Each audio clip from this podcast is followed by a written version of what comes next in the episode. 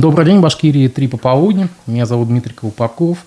А, аспекты мнений в эфире. У нас сегодня, сегодня в эфире гость политолог Арсен Шеметов. Здравствуйте.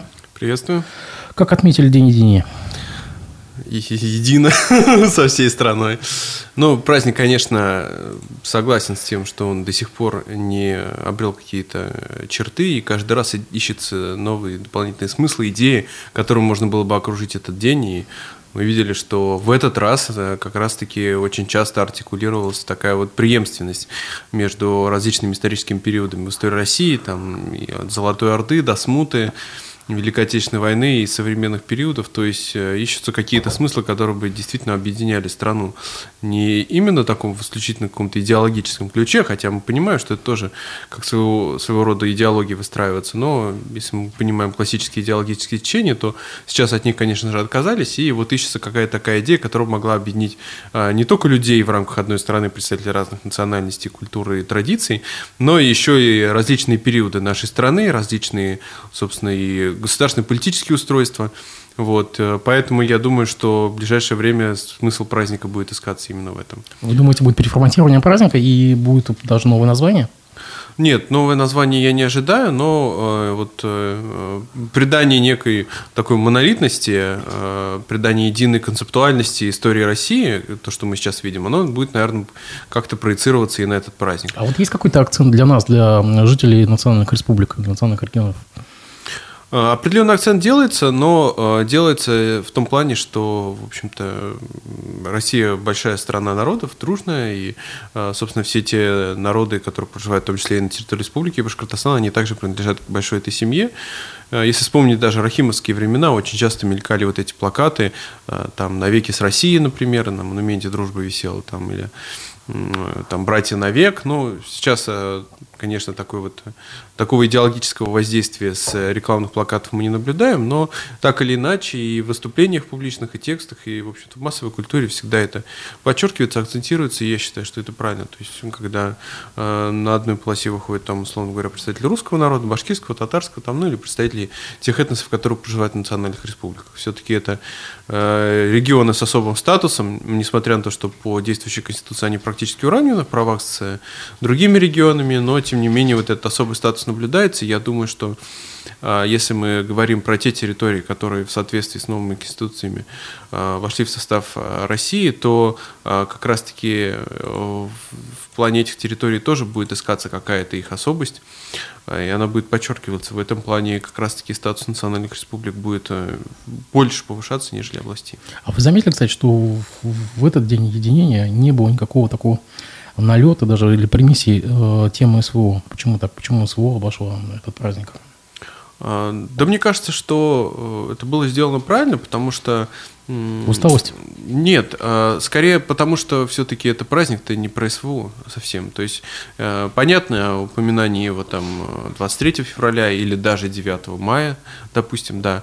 Вот, но этот праздник совсем о другом. Здесь можно было, конечно, подчеркнуть, что там какие-то исторические территории возвращаются в состав России, но, однако же, видно же, на, э, с каким тяжелым шлейфом и фоном это сейчас происходит, и поэтому, э, конечно, в этом плане э, решили, я думаю, отказаться от этого, хотя очень часто, в общем-то, на этом все равно на это ссылались, так или иначе были отсылки, упоминания об этом, поэтому я бы не сказал, что полностью отказались от этой темы.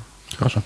А, президент Татарстана а, рассказал Папе Римскому о том, как живет многонациональный регион. Э, встреча Рустама Миниханова с Франциском произошла в Бахрейне угу. в, в рамках форума значения диалога между религиями. Стоит заметить, что а, глава Татарстана, кстати, казанские СМИ абсолютно все избегают названия глава, они все называют его также президентом. Давайте мы сделаем на этом акцент. Так вот, э, это единственный представитель России, с кем пообщался Франциск на самом деле, хотя там на той же встрече был и Талгат Аджудин, и многие как бы, представители нашего духовенства. Почему именно такая избранность, почему именно с Минихановым, и нет ли здесь каких-то подводных камней? Ну, Татарстан, да и Миниханов, собственно, лично позиционирует себя как э, такие лидеры исламского мира, хотя э, в какой-то степени это все-таки спорное выражение, потому что Татарстан не является даже самостоятельным субъектом международного права, он является частью Российской Федерации, а есть государства, в которых э, ислам является, собственно, общепринятой религией, на, на территории которых находятся, собственно, и основные святыни исламского мира, там, те, те же Мекка и Медина, вот, поэтому э, с точки зрения вот этого позиционирования, как минимум на территории России, э, я думаю, был сделан акцент на том, что вот Миниханов встречается с э, Папой Римским. Хотя даже, в общем-то, не все государственные деятели с ним встречаются, а тут, получается, глава региона встретился. Вот, э, ну, это, наверное, так своего рода некая попытка выделиться и проявить себя. Мы знаем, что Башкортостан, в общем-то, является в этом плане такой столицей исламского мира, хотя и Чечня тоже претендует на этот счет. Вот, поэтому здесь э, Татарстан делает такой вот э, шаг, э, шахматный шаг вперед. Шаг был санкционирован, как думаете, или это все экспромт? Э, мне кажется, так или иначе такая встреча могла готовиться, потому что иначе я думаю, что а, папа не будет принимать э, гостей без э, предварительных согласований. Вот, но в какой-то степени, наверное, это был экспром, потому что я не думаю, что данная встреча так задолго позиционировалась в программе. Скорее всего, это была такая инициатива, которая в определенный момент была поддержана. Вот, ну и также это была как такая акция, что ну, все-таки с кем-то из Российской Федерации встретиться. Понятно, что официальные лица, в том числе из духовенства, они так или иначе должны действовать э, в русле официальной государственной политики, и, возможно, э, данная встреча бы не приветствовалась на федеральном уровне, хотя, собственно, глава региона тоже так должен действовать. Но с точки зрения пиара, конечно, это был сильный ход. Но есть конспирологические версии, самые возможные такие от самых экстремальных, того, что якобы, может быть, пути какие-то переговорные пути прощупываются через э, Ватикан.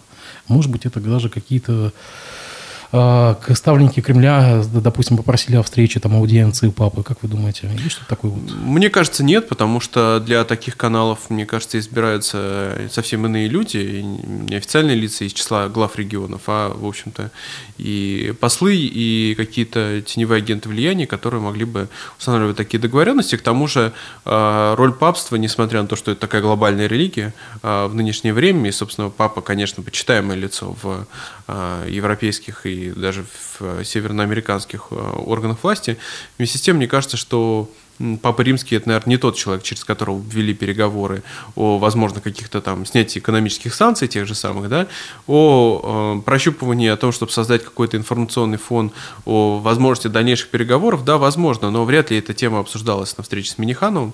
Вот, скорее всего, эта э, встреча носила такой пиар-характер и э, с позицией возможных дальнейших экономических воздействий и презентации, собственно, региона, а такие вещи Папа Римский вряд ли решает. Хорошо, от Ватикана к Белорецку. Новость э, последних дней. В Башкирии жестоко избили мобилизованного, который вернулся домой по решению суда. Дело было в Белорецке. А, в общем, в чем суть дела? Значит, работниками Белорецкого металлургического комбината призвали на службу в рамках э, частичной мобилизации, несмотря на то, что ему полагалась бронь на предприятии. Его близкие обратились в суд, его, в принципе, как бы от, отсудили, грубо говоря. Его вернули домой. Но у него дома началась травля в Белорецке, его избили, и как бы э, сейчас даже он как бы не появляется на публике. Мы такое будем теперь наблюдать постоянно, повсеместно. Вот мы же с вами недавно на прошлом эфире мы с вами обсуждали там и доносы, помните, да, и как бы э, клевету, и донос. Вот, а теперь вот уже такое, что избивают людей, которые вернулись по решению суда? Я думаю, что это будет, конечно, на э, протяжении всей страны происходить, но я бы не сказал, что это будет там повсеместно или как-то массово. Это будут такие точечные единичные случаи, которые периодически будут проникать в прессу. Мы э, видим э, те и эксцессы, изъяны мобилизации, которые происходили в э, Свердловской области, в Омске недавно, и сам Миниханов, кстати говоря, признавал, что в Татарстане тоже есть определенные моменты, и понятно, что в каждом регионе из того, что мобилизация э, носила такую частично хаотичную форму, и в той же Москве там э, на определенном этапе началась такая массовая повальная мобилизация, раздача повесток и так далее. Вот эти изъяны мобилизации, когда э, не совсем были понятны критерии, по которым действовали, в том числе и военкоматы, она, конечно, привела к тому, что кто-то был недоволен мобилизацией, поэтому в том числе совершались те же поджоги военкоматов. Вот, а кто-то, наоборот, хотел, но не попал, кого-то забрали неправомерно, и, конечно, подобные эксцессы, вот они вот таким образом выявляются, к тому же мы видим, насколько сильно напряжение в обществе из самого факта мобилизации, из-за экономических проблем, из-за такого идеологического размежевания между людьми, поэтому, конечно, напряжение, оно будет в первую очередь возникать, и ниточка будет рваться там, где она особенно тонко настроена, а это э, такие наиболее э, бедные субъекты, это малые города, это деревни, сельские поселения, где люди и так живут тяжело, а подобные обременения, конечно, еще больше сказываются и на их материальном положении, в общем-то, и на жизни в целом. Вот, поэтому я думаю, что в таких регионах, как вот Северный Кавказ особенно, э, там Южная Сибирь, вот там, мне кажется, будет в определенной степени рваться, ну, а также регионы, где набирали, возможно, там, условно говоря, те же не самые благополучные слои населения, там, бывших исключенных, например. Вот это то, с чем мы, конечно, будем сталкиваться в ближайшие месяцы.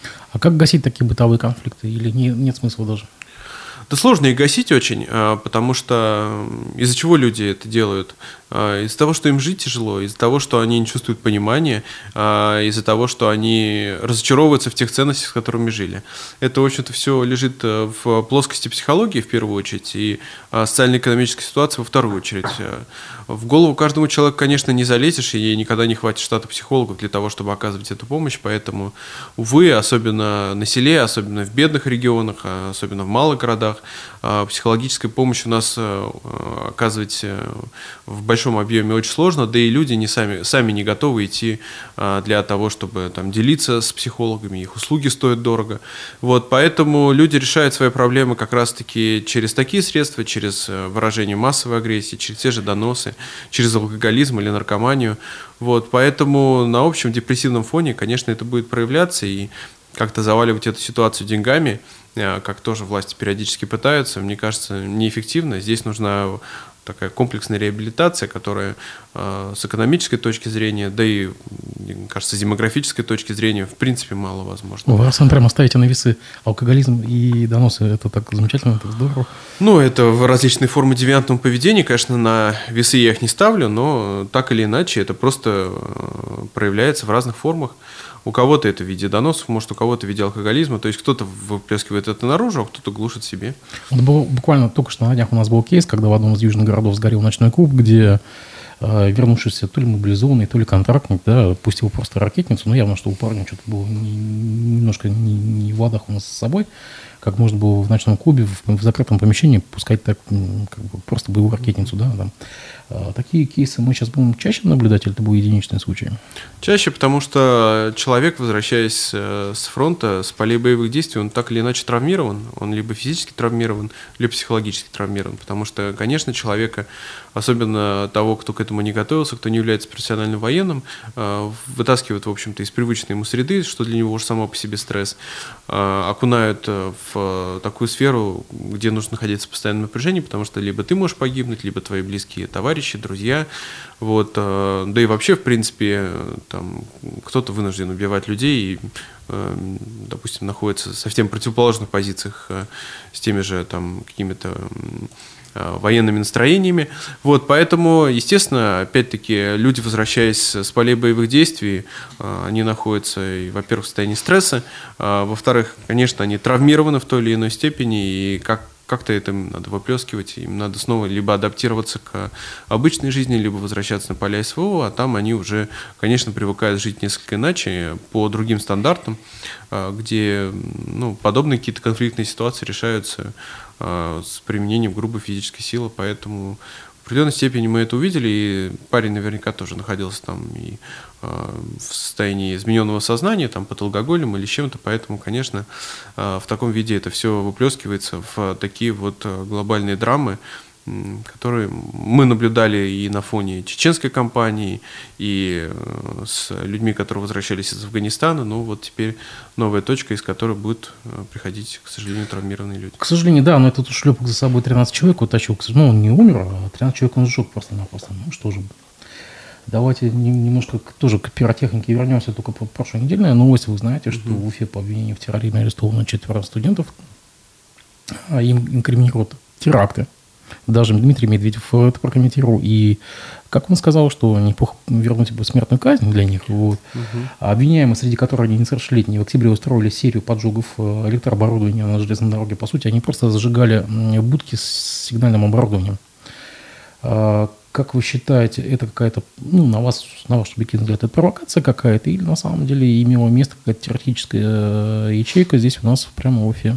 Что ну, я считаю, что это банальное наемничество, потому что наверняка ребята хотели заработать и э, были готовы, в общем-то, пойти, собственно, на такие уже даже действительно полутеррористические методы. Вот, э, естественно, есть интересанты у этого всего, и э, те люди, которые их нанимали, Эм, они, скорее всего, как раз-таки исходили из каких-то идеологических соображений, идейных, э, вот, но эти ребята оказались наемниками, и э, тем самым, помимо того, что, собственно, сгубили свою жизнь, они еще и подставили своих коллег, э, ребят, которые приезжают из-за рубежа сюда учиться. К иностранным студентам и иностранцам, в принципе, сейчас предъявляются очень повышенные требования тщательно проверяются, но вот, конечно, подобные случаи будут настраивать людей против иностранцев еще большей степени, вот, и приведут скорее к ужесточению контроля и законодательства по отношению к иностранным гражданам. Вот, а как я уже сказал, им и так тяжело живется, поэтому...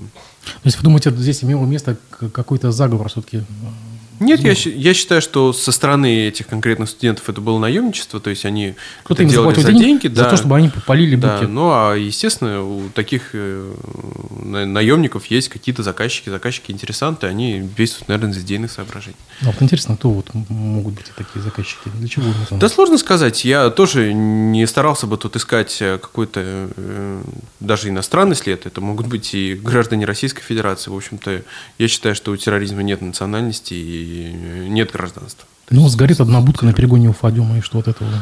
Поезд не сойдет? Да нет, э, зависит от того, какие масштабы это приобретет. Э, здесь вот остановили на этом этапе, мы же не знаем, какие планы они дальнейшего вынашивали, и что должно было дальше случиться. Вот. А, собственно, а, в чем опасность таких моментов? Это в том, что какое-то оружие а, попадает в руки людей, которые не умеют этим оружием пользоваться, не знают, как им пользоваться. И, естественно, какой-то любой шальной выстрел, э, любое, любое какое-то неосторожное событие, действие, даже вопрос тех же прохожих может обернуться тем, что случится какая-то действительно глобальная катастрофа, как с этой ракетницей, э, которая повлечет за собой жизни людей.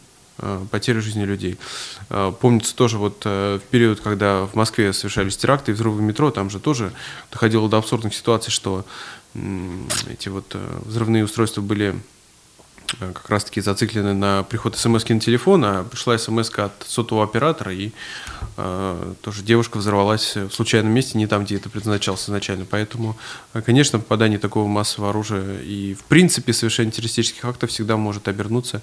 Да оно и, собственно, и направлено на то, чтобы жи- страдали и э, умирали невинные абсолютно люди, зачастую гражданские, поэтому в любом случае, какие бы там изначальные помыслы и цели не было, я не могу разделять подобные действия. Ну а просто хулиганство это могло быть?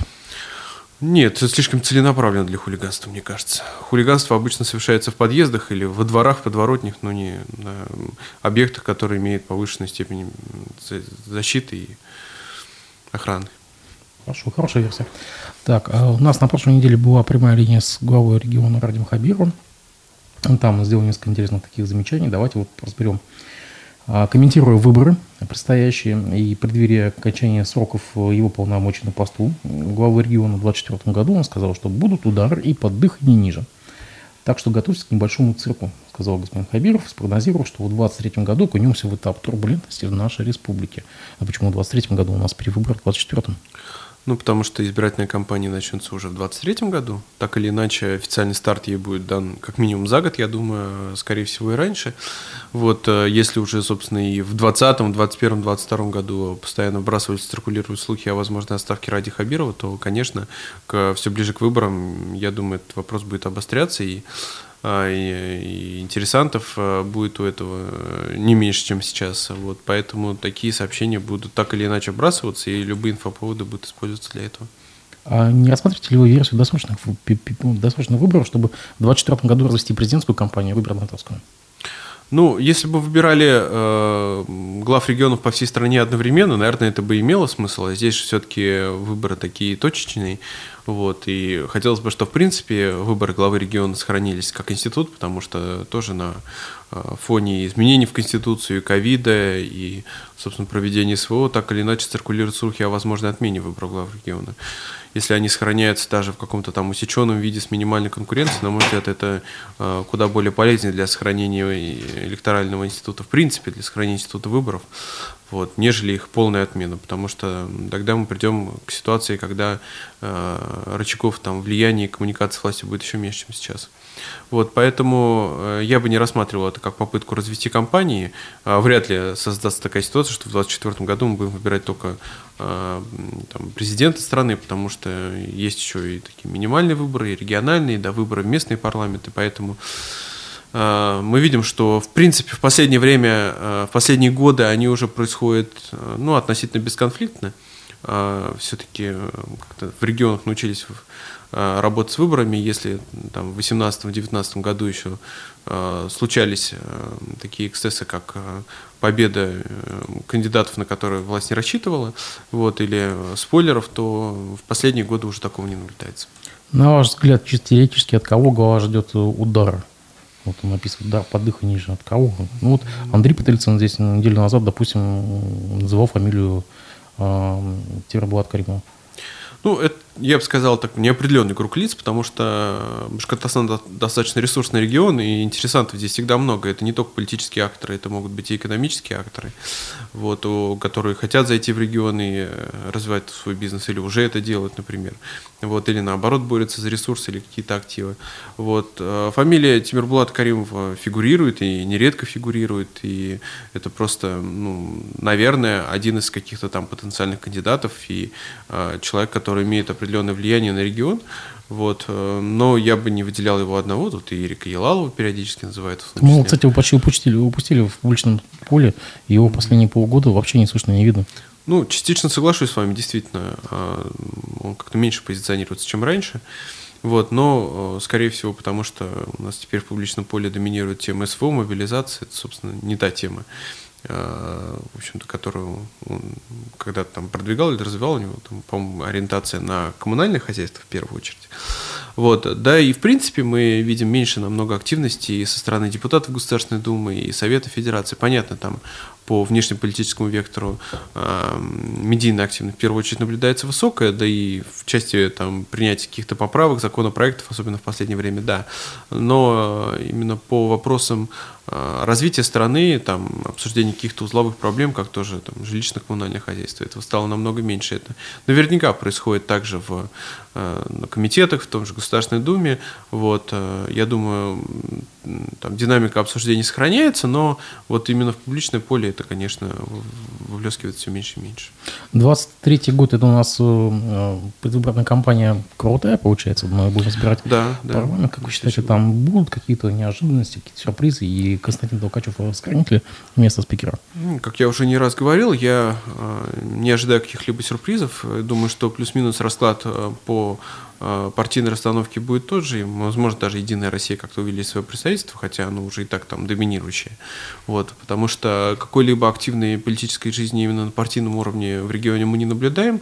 Региональные партии у нас запрещены федеральным законодательством, то есть у нас могут быть только э, региональные отделения федеральных партий, а из тех, которые у нас сейчас в республике работают, это понятно, что Единая Россия, КПРФ э, старается э, так или иначе тоже на каких-то информационных поводах формировать свое публичное позиционирование, ну а такие партии, как там «Справедливая Россия», особенно после конфликтогенной кампании э, какого года это? 19, 20, 20 по-моему, года. Э, и ЛДПР практически никак себя в последнее время не проявляет, кроме там заявлений отдельных депутатов. А, вот, а, партия «Яблоко» уже, по-моему, увязла а, в конфликтах не только на региональном уровне, но и на федеральном. Это и... ужасно. А вы читали заявление официальное по политсовета о том, что надо отмежеваться от спикеров «Эхо Москвы», от сторонников Навального и Кого там еще сказали, еще кого-то?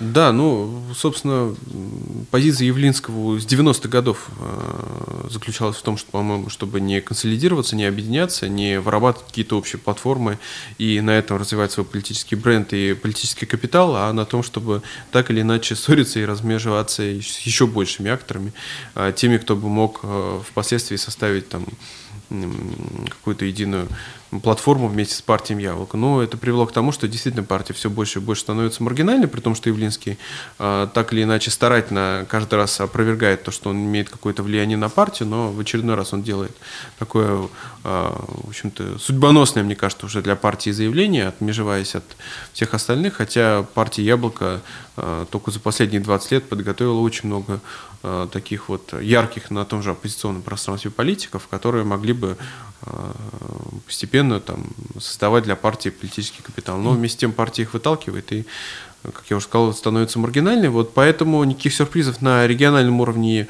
в плане партийной конфигурации я не ожидаю. Скорее всего, она останется плюс-минус той же, либо усилится позиция Единой России. Что касается непосредственно, кстати, Бориса Толкачева, то мне кажется, что свою судьбу он будет определять сам э, в договоренностях с Радием Хабировым. Вот. Э, понятно, что у него достаточно высокий политический вес, особенно на федеральном уровне. Вот. И несмотря тоже на имевшиеся спекуляции о том, что он будет отправлен в отставку и сразу после прихода Ради Хабирова в республику и в течение последующих лет, отставка это не случилась. Э, собственно, сейчас Региональная власть у нас позиционируется тоже как монолитная. На оперативках теперь Ради Хабиров с Толкачевым и Андреем Назаровым сидят вместе. Вот, поэтому, э, на мой взгляд, в 2024 году Константин Борисович может, э, собственно, как и там почетно уйти на пенсию, так и сохранить свою позицию э, еще на, там, на какое-то энное количество лет, ну, такую сформировать какую-то транзитную платформу в последующем. Вот, но мне кажется, что в 2024 году он еще может остаться. Это какой уже по, по, по счету будет его интересно? Ну, больше чем С 99 -го года, да. по-моему.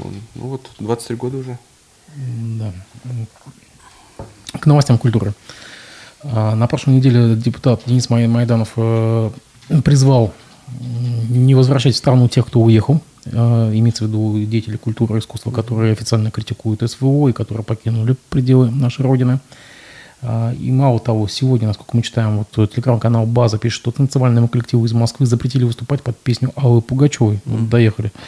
А, танцоров сняли с, кон, э, с концерта в честь Дня таможенника коллектив под названием... Причем это в частной организации произошло, по-моему, да. Коллектив под названием «Дефрин» должен был танцевать под песню «Нас бьют, мы летаем» Аллы Пугачева в исполнении Наргиз Закировой. Однако Примадонна в России сейчас не в почете официальных властей, поэтому администрация таможенной академии решила не рисковать и сняли с концерта. Угу. Ну, дальше все больше такого бреда будем видеть. Ну, таможенная академия все-таки госучреждение, да, не орган государственной власти, но госучреждение. Мне кажется, в данном случае это все-таки э, руководители этой академии старались перестраховаться, чтобы лишний раз ничего не было. Вот, а в общем-то с этого как раз-таки, как правило, все и начинается. Э, всякого рода самоцензура, она как раз-таки уже выливается впоследствии в официальную цензуру. Вот, э, ну, мы наблюдаем сейчас, конечно, в очередной раз, э, как было там в первой половине 20 века, очередные философские проходы, когда интеллигенция покидает страну, покидает при этом под тотальное осуждение его любят называть, простого люда, глубинного народа, народа а, да. который считает, что и по делам им, пусть уезжают, мы не пропадем, мы лучше, но Впоследствии наступают такие периоды, когда к творчеству этой интеллигенции возвращаются и э, с ностальгически, сожалением говорят о том, что вот они уехали, хотя могли оставить после себя такое наследие. Мне кажется, такая ситуация повторится. Сейчас это, как, конечно, все тотально осуждается и не приветствуется, э, вводятся такие вот формы самоцензуры, но впоследствии, мне кажется, э, маятник качнется в другую сторону, и мы уже будем как э, было с тем же Бродским, который, которого, который тоже уехал. Потом мы начали зачитываться его стихами и с представителями, собственно, э, с тем же Довлатовым, кстати говоря, нашим земляком в той или иной степени, который тоже эмигрировал из Советского Союза в свое время, а теперь считается там одним из культовых персонажей в российской литературе. Ну вот, а, Алла Борисовна, собственно, как там та же машина времени, она преследовалась и в советское время, потом был период оттепели, теперь снова преследуется, но песни от этого люди вряд ли перестанут слушать, они перестанут быть, не, не перестанут быть культовыми. А вы думаете, кто-то из глубинного народа читал э, э, книги того же Быкова, Гуховского, Кунина, вот, которых ну, сейчас причислили, причислили к иностранным агентам и кого, по сути, по некоторым слухам сейчас даже запрещают выкладывать на полки книжных магазинов? Глуховского и Акунина, я думаю, читали, но, по крайней мере, так или иначе слышали эти фамилии. Собственно, книги Акунина даже и не раз экранизировались. Вот, а ну, с Дмитрием Быковым, наверное, меньше. С его творчеством знакомы люди, хотя тоже он, в общем-то, частенько и на телевидении, и на радио выступал, поэтому, я думаю, многие так иначе слышали его. Вот, э, не все могут разделять э, политические взгляды э, деятелей культуры, и не все могут отделять политические взгляды от творчества непосредственно, потому что понятно, что воззрение автора влияет на творчество не в последнюю очередь, но так или иначе творчество есть творчество, личные взгляды человека – это его личные взгляды. И, насколько я помню, у нас в Конституции как раз-таки это регламентируется, что человек не должен преследовать свои взгляды. А, по сути, это происходит сейчас у нас в стране. Если это у нас э, официально декларируется на таком федеральном уровне, то среде народа это активно происходит люди любят осуждать друг друга, э, навешивать друг на друга ярлыки, э, как тот же Григорий Явлинский, э, отделяться, размежевываться и очень редко думают о том, что их объединяет вместе, что их делает единым народом, опять-таки, что, что создает, собственно, платформу для сотрудничества, для коммуникации, и в конце концов нам так или иначе жить всем, если не в рамках одной страны, то в рамках одной планеты. Пусть у нас 7 миллиардов и планета огромная, но тем не менее над всеми одно небо, как пел Юрий Шевчук. Интересно, а почему Пугачева до сих пор не дали почетный статус иноагентом?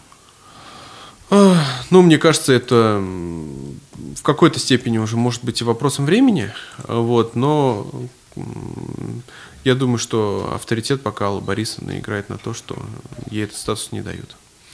Но, опять-таки, вопрос времени. Случилось то, что так долго ждали в вашей э, среде интеллигенции, э, университетской интеллигенции, объединились в Башгу и УГАТУ. Э, такое крупное событие в нашем регионе впервые. Даже Хабиров затронул на прямой линии mm-hmm. эту тему. Его цитата. «Я постараюсь чуть позже делами доказать, что не надо меня предавать анафеме. Мы правильно сдел... правильное дело сделали. Мы объединили не убивая, мы объединили, чтобы усилить. Угу. На ваш взгляд, действительно ли усилили, есть ли какие-то первые итоги, а, и почему, в принципе, а, исполняющим обязанности ректора поставлен бывший ректор Башгу Захаров, а не, допустим, тот же самый Новиков из УГАТУ? Ну, процесс не новый для республики. В свое время а, также нефтяной университет для того, чтобы получить статус опорного вуза, объединялся с УГС. Ну, поглотил просто. Да, ну, поглотил. Вот. А, понятно, что а, масштабы вузов, конечно, несопоставимы с текущей ситуацией. И а, нынешнее объединение, оно было уже таким отложенным в какой-то степени, потому что даже когда я еще учился в Башкирском университете, это было 11 лет назад, тогда активно фигурировали слухи об объединении то с педуниверситетом, то с теми же там авиационным нефтяным, то с аграрным университетом, какие только варианты они назывались, уже тогда этот вопрос циркулировал, потому что в других субъектах федерации это происходило именно в то время, где-то 10 лет назад, 5 лет назад, 7 лет назад. У нас в регионе к этому шагу не прибегали, вот, э, в то время как другие регионы вот на такие вузы как раз получали крупное финансирование и какие-то проекты. Вот, у нас э, старались сохранить данную конфигурацию, но, видимо, уже ситуация пришла к тому, что э, посчитали, что это нужно делать. А, даже несмотря на то, что риски какой-то степени перевешивали непосредственно положительные стороны этого решения.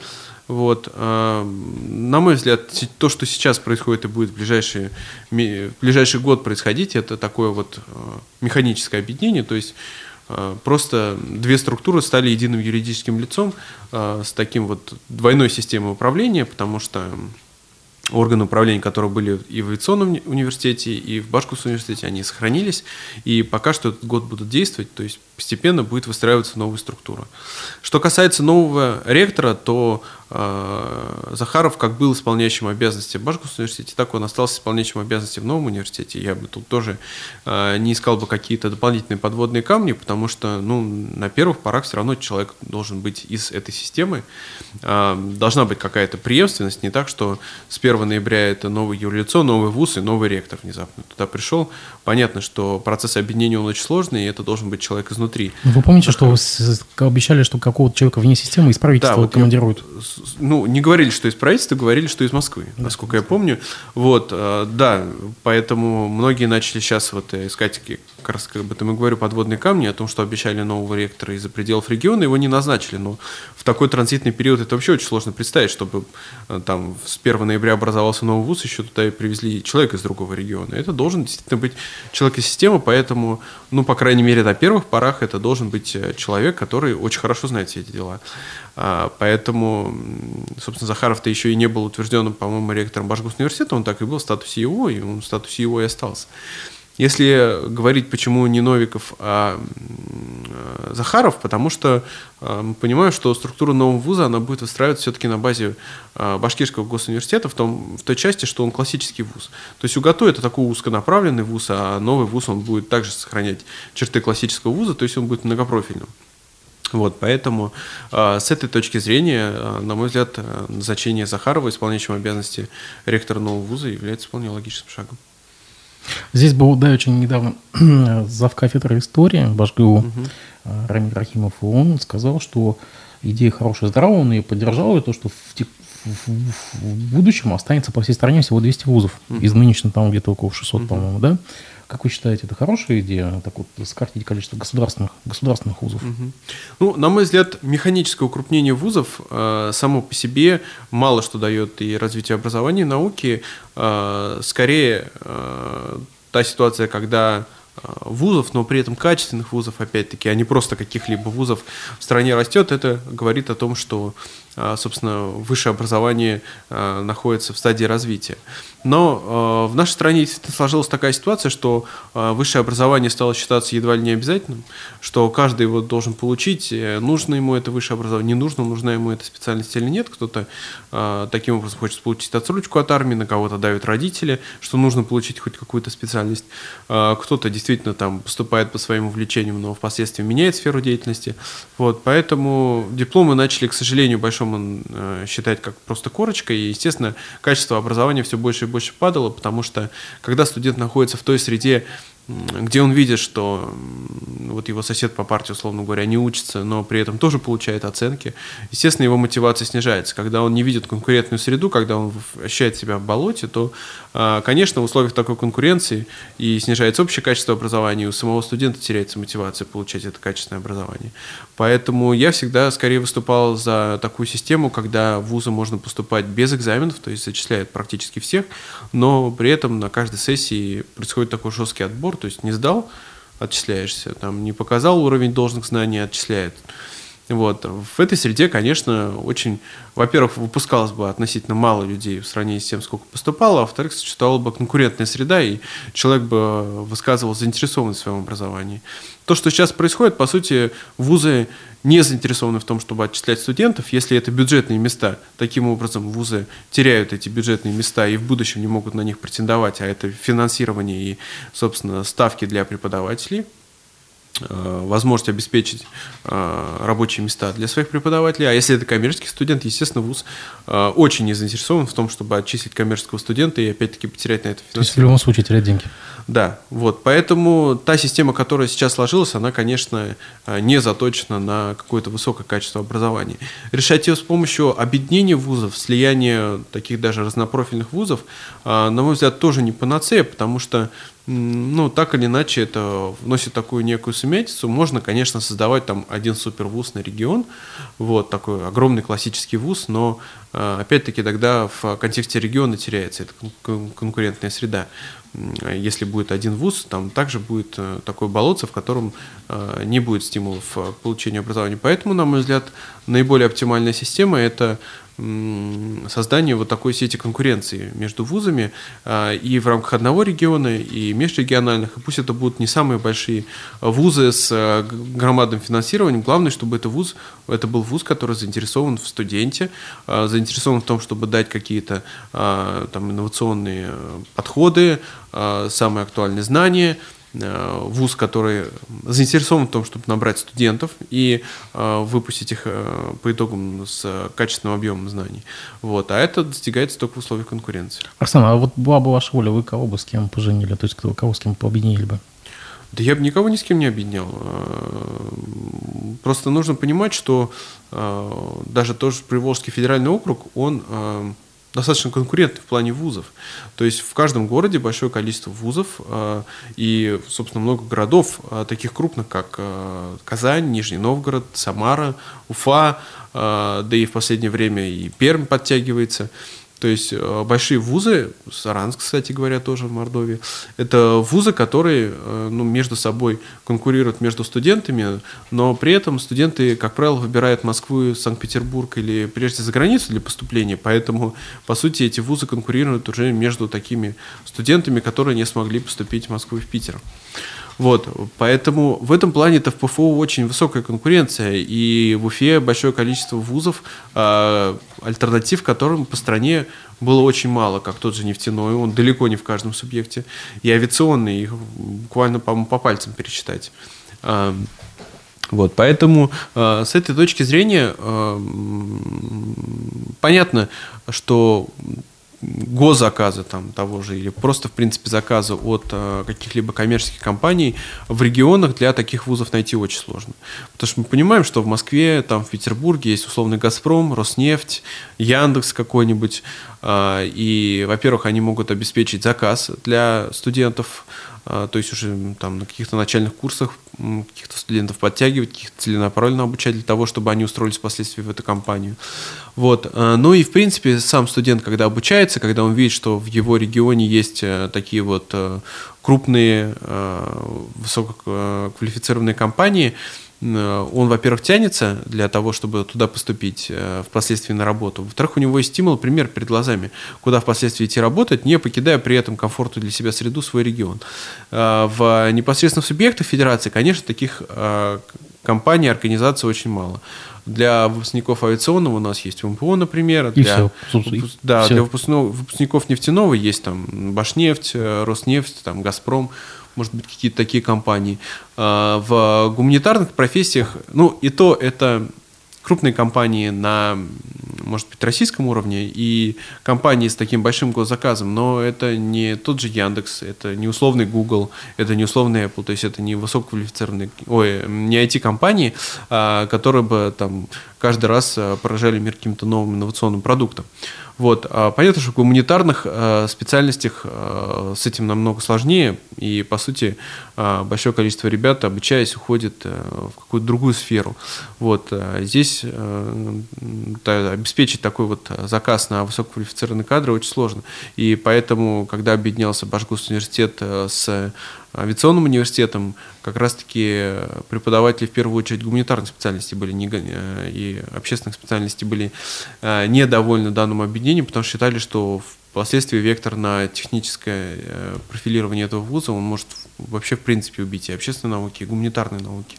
Вот, поэтому здесь, конечно, нам, обществоведам и гуманитариям, придется выживать в еще такой более ожесточенной среде.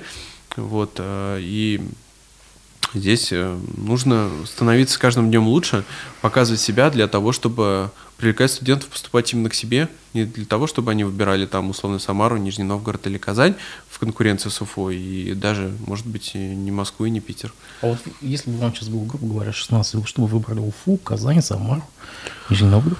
Интересный вопрос, потому что когда я выпускался, это был последний год э, без э, такого обязательного приема по ЕГЭ, и поэтому меня это во многом останавливало, я не рассматривал выбор, потому что э, я не сдавал ЕГЭ, и ездить там по разным городам, сдавать внутренние экзамены, это было, э, конечно, очень обременительно, и нужно было как-то определяться, идти в определенную стезю. Выбирая сейчас, а, я думаю, я бы, конечно, исходил из своих баллов по ЕГЭ. И, кстати говоря, я вряд ли бы менял а, специальность, на которую поступал. Я заканчивал исторический факультет. Я бы скорее сейчас бы поступал тоже на какую-то специальность, там, либо историческую, но со знанием языков, потому что еще 10 лет назад, наверное, вот это знание языков, оно не оценивалось так, как оценивается сейчас. И даже не в контексте того, там, возможно, условно переезда за границу, а для того, чтобы, в принципе, лучше ориентироваться в мире и читать источники, что нас учили, кстати, на историческом факультете, на языке оригинала. Для этого, конечно, нужны были языки. А, вот, а именно такое вот а, историческое или политологическое образование с акцентом на языке, оно преподается в основном в Питере, но и в Москве тоже. Вот, поэтому, если исходить из этого, то то, наверное, вот у меня были бы такие варианты. Но, как мы знаем, история не знает слагательных наклонений, все случилось так, случилось. Ну, в любом случае, языки нужны. Языки нужны даже не для того, чтобы читать, а просто сейчас в нынешней обстановке. Mm. Боже мой, я вспомню, я немецкий, зачет по немецкому сдал с девятой попытки в Омском политехе. Мы, кстати, учили латынь еще в университете. Нам преподавательница по латыни говорила, вот э, запоминайте эти крылатые выражения на латыни, потом как-нибудь в приличном обществе сможете а, проявить себя. А вы знаете, так интересно было, что когда нас сажали в аудитории, а, преподаватели между собой говорили на французском. Мы чувствовали себя просто какой-то чернью такой древнерусской.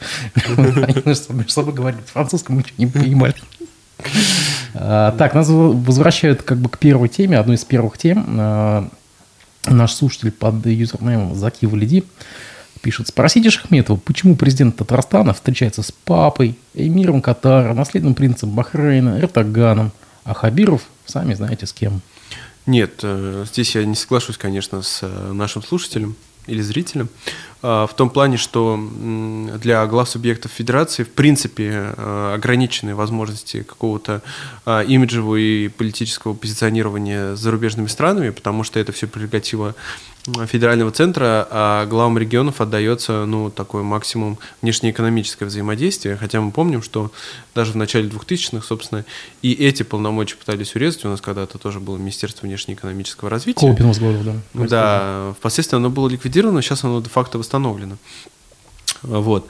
А, поэтому, в принципе, а, возможность позиционирования главы региона в подобном ключе, встреча с зарубежными а, лидерами, это ну, в какой-то степени привилегия. Это, во-первых, показатель их влияния на федеральном уровне в рамках нашей страны, а во-вторых, это, собственно, формирование какого-то политического капитала на внешней политической арене, потому что для главы другой страны встречаться с лидером там, России или с главой региона, это понятно, что совсем разный уровень. Вот, и далеко не все главы субъектов России встречаются с, с президентами, там, с руководителями зарубежных стран. Ради Хабиров в этом плане э, только за последний год или полтора встречался там и с э, президентом Беларуси, с президентом Казахстана, с какими-то там высокими представителями, по-моему, с Турции и Ирану встречался. Э, на уровне, по-моему, премьер-министра Ирана или там вице-премьера Ирана. Вице-премьер, по-моему. Да. Вот, э, собственно, мы знаем, что там с тем же Китаем развивается активное сотрудничество, поэтому в этом плане тот вектор внешнеполитически активный, который был взят э, нашей республикой, а мы помним, что больше половины, по-моему, экспортного потенциала региона связывалась с Западной Европой. Там Бельгия, я помню, фигурировала в отчетах, там Франция ну, в уже экспортеров. Да, и сейчас, естественно, регион столкнулся с тем, что необходимо было резко переориентировать свою внешнеэкономические связи, и мне кажется, это в какой-то степени удалось, потому что, ну, по крайней мере, по статистическим показателям э, экспорт Республики Башкортостан показывает э, стабильный рост в 2022 году в сравнении с 2021, с 2020 годом. Ну, понятно, что это еще пандемийный шлейф, но, шлейф, но тем не менее. Вот, поэтому в этом плане Ради Хабиров э, тоже активно встречается с зарубежными представителями, но понятно, что это не такой уровень, и я думаю, что встреча э, главы Татарстана с э, Папой Римским очень многих удивила.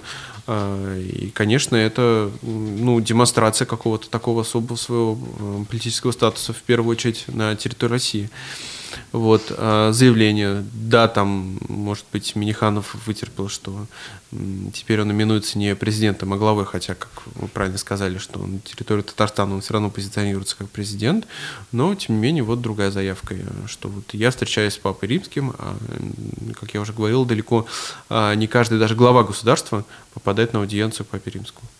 На этом поставим вопиющую точку. Спасибо вам большое, что пришли. Будем надеяться еще с вами увидеться в эфирах «Аспектов».